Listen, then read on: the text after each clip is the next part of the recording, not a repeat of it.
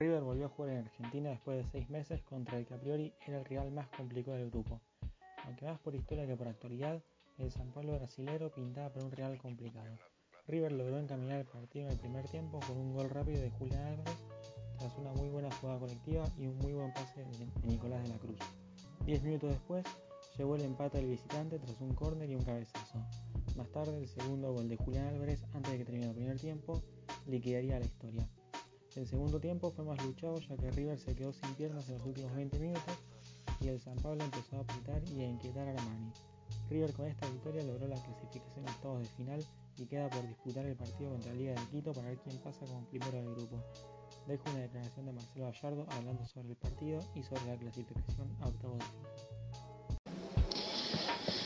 final. El, el, valor lo tiene claramente eh, de, de seguir de seguir sosteniéndonos, ¿no? Como un equipo que más allá de, lo que ha conseguido en los últimos años, con, un equipo que, siempre, que tiene una humildad tremenda y que siempre tiene, tiene como objetivo ser, ser seguir compitiendo y, seguir apostando al crecimiento y al funcionamiento de un equipo.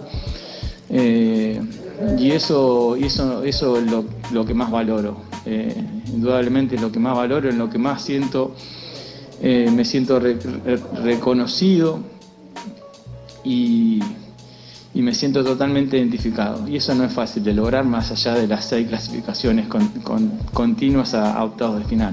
Yo creo que estuvo, estuvo, estuvo ahí eh, en, esta, en, esta, en estos partidos y de vuelta que jugamos con San Pablo, tanto en su cancha como, como hoy acá.